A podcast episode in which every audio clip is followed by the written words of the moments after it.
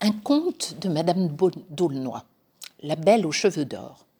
Il y avait une fois une fille de roi qui était si belle qu'il n'y avait rien de si beau au monde.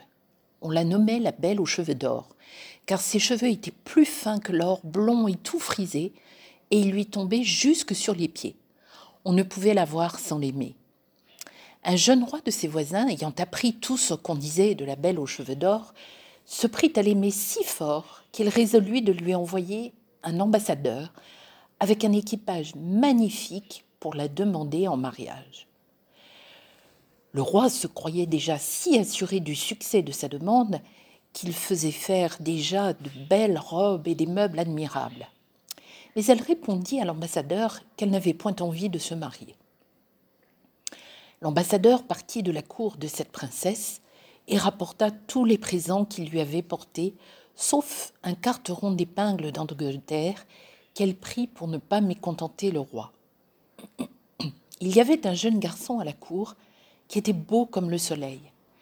À cause de sa bonne grâce et de son esprit, on le nommait Avenant. Le roi lui témoignait beaucoup d'affection. Avenant dit un jour si le roi m'avait envoyé vers la belle aux cheveux d'or, je suis certain qu'elle serait venue avec moi.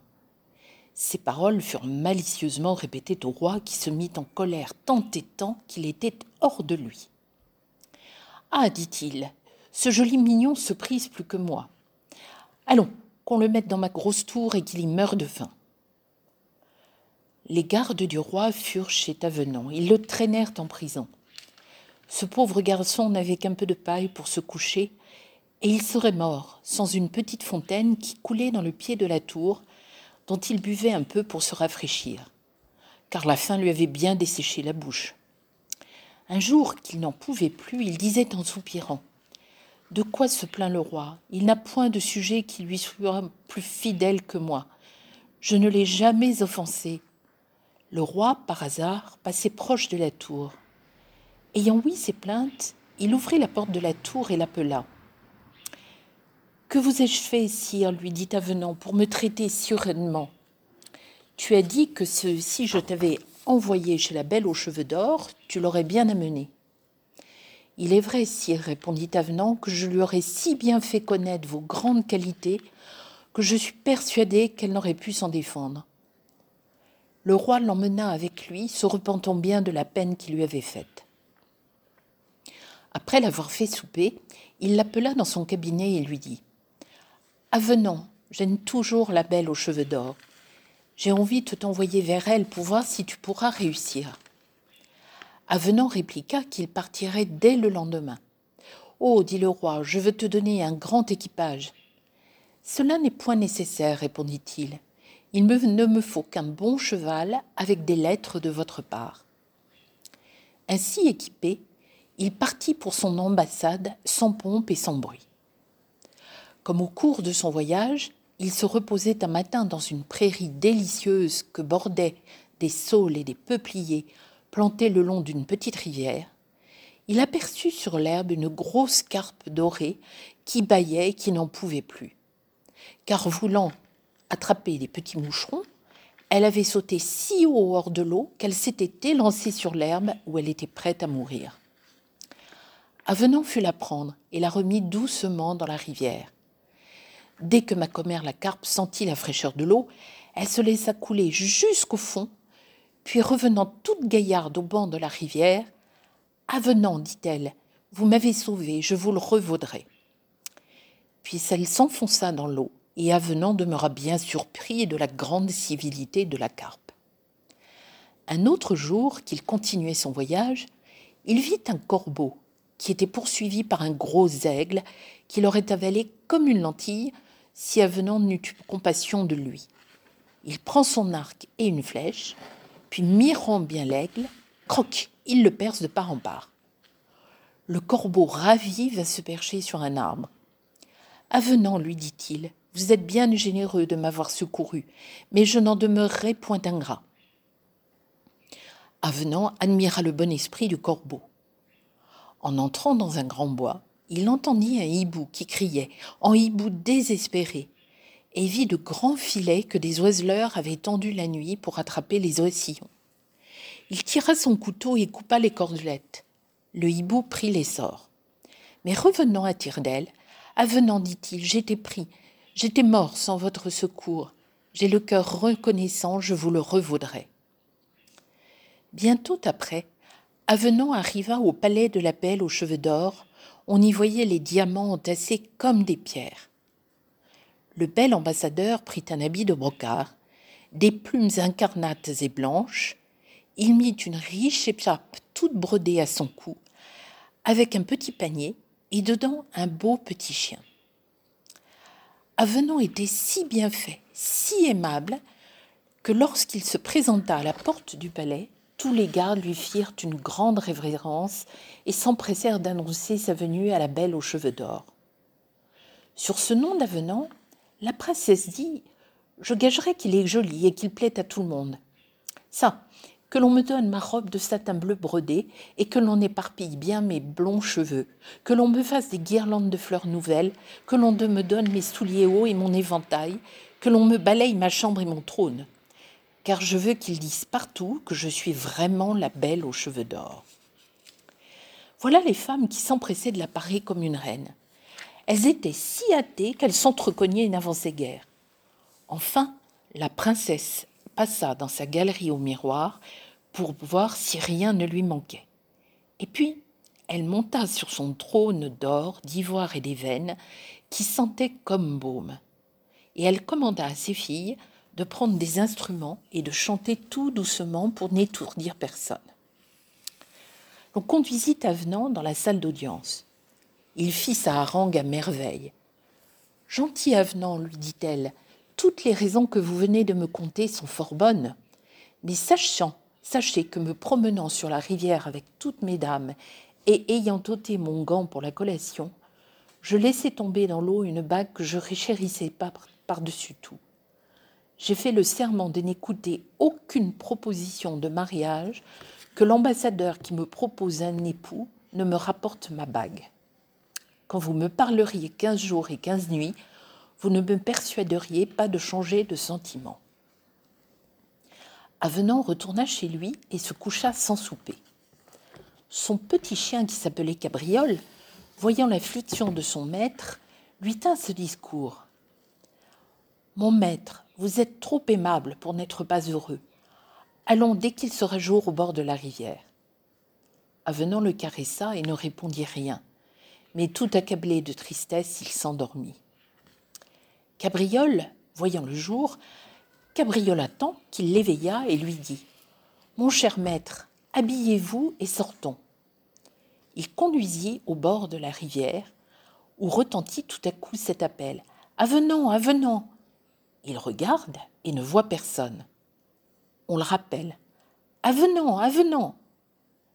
Cabriole lui répliqua. Ne me croyez jamais si ce n'est une cape dorée que j'aperçois. Aussitôt la grosse cape paraît et lui dit. Vous m'avez sauvé la vie dans le pré, où je serais resté sans vous. Je vous promis de vous le revaloir. Tenez, voici la bague de la belle aux cheveux d'or il la prit dans la gueule de ma commère la carpe, remercia mille fois. Au lieu de retourner chez lui, il fut droit au palais où il fut conduit devant la princesse, à qui il présenta sa bague sur le champ. Madame la princesse, vous plaît-il de recevoir le roi mon maître pour époux? Quand elle vit sa bague, elle resta si étonnée qu'elle croyait rêver. Puisque vous avez si bonne volonté, dit-elle, il faut que vous me rendiez un autre service, sans lequel je ne me marierai jamais. Il y a un prince, appelé Galifron, qui s'était mis dans l'esprit de m'épouser. Il me fit déclarer que si je le refusais, il désolerait mon royaume. Mais c'est un géant qui est plus haut qu'une haute tour. Il mange un homme comme un singe mange un marron. Quand il va à la campagne, il porte dans ses poches des petits canons dont il se sert au lieu de pistolets et lorsqu'il parle bien haut, ceux qui sont près de lui deviennent sourds. Je lui mandai que je ne voulais point me marier. Cependant, il n'a point laissé de me persécuter. Il tue tous mes sujets, et avant toute chose, il faut vous battre contre lui et m'apporter sa tête. Avenant rêva quelque temps, et puis il dit Eh bien, madame, je combattrai Galifron. Je crois que je serai vaincu, mais je mourrai en brave homme. La princesse lui dit mille choses pour l'empêcher de faire cette entreprise. Cela ne servit de rien. Il se retira pour aller chercher des armes et tout ce qu'il fallait. Puis il monta sur son beau cheval et fut dans le pays de Galifron.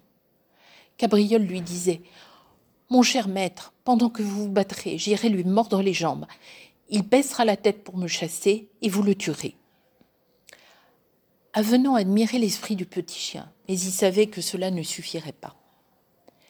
Quand il arriva proche du château de Galifron, tous les chemins étaient remplis d'os et de carcasses d'hommes qu'il avait mangés. Il ne l'attendit pas longtemps, qu'il vit venir à travers, au travers d'un bois, sa tête passait les plus grands arbres et il chantait d'une voix épouvantable. Quand Galifron aperçut Avenant, l'épée à la main, il prit une massue toute de fer, et il l'aurait assommé du premier coup, sans un corbeau qui vint se mettre sur sa tête et avec son bec lui donna si juste dans les yeux qu'il les creva. Son sang coulait sur son visage et il était comme désespéré, frappant de tous côtés. Avenant l'évitait, il lui portait de grands coups d'épée qu'il enfonçait jusqu'à la garde et il lui faisait mille blessures par où il perdit tant de sang qu'il tomba. Aussitôt, Avenant lui coupa la tête, et le corbeau lui dit Je n'ai pas oublié le service que vous me rendîtes en tuant l'aigle qui me poursuivait.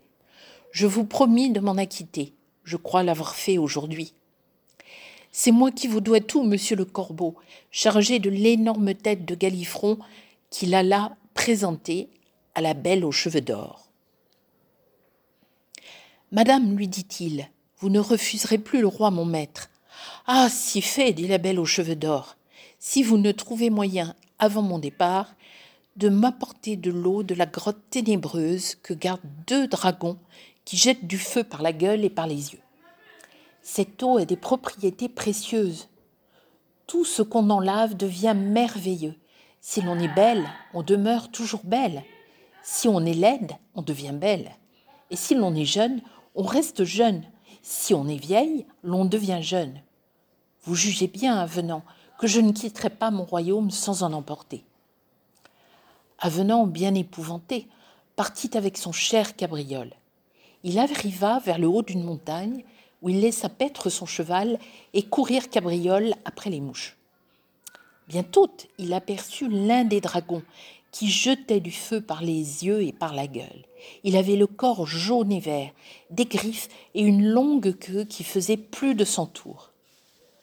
Cabriole vit tout cela et ne savait tout se cacher, tant il avait peur. Avenant, tout résolu de mourir, descendit avec une fiole que la belle aux cheveux d'or lui avait donnée. Il dit à son petit chien Cabriole C'est fait de moi. Quand je serai mort, remplis la fiole de mon sang et porte-la à la princesse pour voir, pour qu'elle voie ce qu'elle me coûte. Et puis va trouver le roi mon maître et lui conte mon malheur. Comme il parlait ainsi, il entendit qu'on l'appelait. Avenant, avenant Et il vit un hibou dans le trou d'un arbre qui lui dit Vous m'avez retiré du filet où j'étais pris. Je vous promis que je vous le revaudrai. Donnez-moi votre fiole, je vais vous guérir l'eau de beauté. Avenant la lui donna bien vite, et le hibou entra sans nul empêchement dans la grotte. En moins d'un quart d'heure, il revint apporter la bouteille bien bouchée. Avenant le remercia de tout son cœur, et remontant la montagne, il prit le chemin de la ville bien joyeux. Il alla droit au palais. Il présenta la fiole à la belle aux cheveux d'or, qui n'eut plus rien à dire. Elle se mit en voyage avec lui. Elle le trouvait bien aimable et elle lui disait quelquefois Si vous aviez voulu, je vous aurais fait roi, nous ne serions point partis de mon royaume. Mais il répondait je ne, voudrais pas faire un si grand déplaisir à mon maître, quoique je vous trouve plus belle que le soleil. Quand ils arrivèrent à la grande ville du roi, et le mariage eut lieu en grande pompe. Mais la belle aux cheveux d'or qui aimait Avenant dans le fond de son cœur n'était bien aise que quand elle le voyait. Elle ne parlait que des services qu'il lui avait rendus. Le roi finit par prendre ombrage. On arrêta Avenant, qui fut mis en prison dans la tour malgré les prières et les protestations de la reine. Il ne voyait personne que le geôlier qui lui jetait un morceau de pain noir par un trou et de l'eau dans une écuelle de terre. Pourtant, son petit chien cabriole ne le quittait point et venait lui dire toutes les nouvelles. Le roi s'avisa que la reine ne le trouvait peut-être pas assez beau, et il eut envie de se frotter le visage avec de l'eau de beauté. Cette eau était dans la fiole, sur la cheminée de la chambre de la reine. Mais une de ces femmes de chambre, voulant tuer une araignée avec un balai, jeta par malheur la fiole par terre, et toute l'eau fut perdue. Elle bâilla vivement et se souvint qu'elle avait vu dans le cabinet du roi une fiole toute semblable, pleine d'eau claire comme l'était l'eau de beauté. Elle la prit sans rien dire et la porta sur la cheminée de la reine. L'eau qui était dans le cabinet du roi était un poison très violent. Un soir, donc, le roi se frotta bien le visage, puis il s'endormit et mourut le petit chien cabriole la prit des premiers et ne manqua pas d'aller trouver la belle aux cheveux d'or et de la faire souvenir du prisonnier. Cabriole se glissa doucement dans la presse, car il y avait grand bruit à la cour pour la mort du roi. Il dit à la reine Madame, n'oubliez pas le pauvre avenant. Elle se souvint aussitôt des peines qu'il avait souffertes à cause d'elle. Elle sortit sans parler à personne et fut droite à la tour, où elle ôta elle-même les fers des pieds et des mains d'Avenant. Et lui mettant une couronne d'or sur la tête et le manteau royal sur les épaules, elle lui dit Venez, aimable Avenant, je vous fais roi et vous prends pour mon époux. Il se jeta à ses pieds et la remercia. Chacun fut ravi de l'avoir pour maître. Il se fit la plus belle noce du monde et la belle aux cheveux d'or vécut longtemps avec le bel avenant, tous deux heureux et satisfaits.